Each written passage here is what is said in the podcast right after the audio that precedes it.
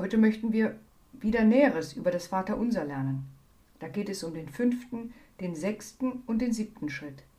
Da heißt es, und vergib uns unsere Schuld, wie auch wir vergeben unseren Schuldigern.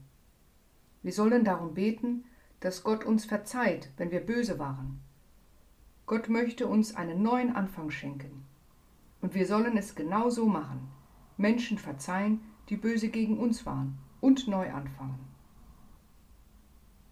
In den letzten beiden Schritten, 6 und 7, heißt es, und führe uns nicht in Versuchung, sondern erlöse uns von dem Bösen. Gott ist kein Fallensteller. Er hat niemals böse Pläne mit uns, lässt aber Versuchung zu. Wir beten daher, dass er uns in der Versuchung stärkt.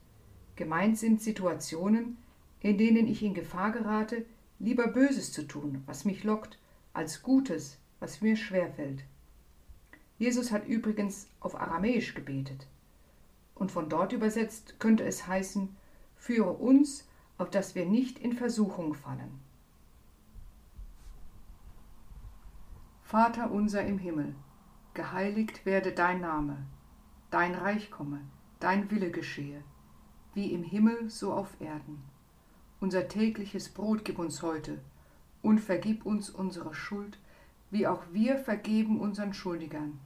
Und führe uns nicht in Versuchung, sondern erlöse uns von dem Bösen.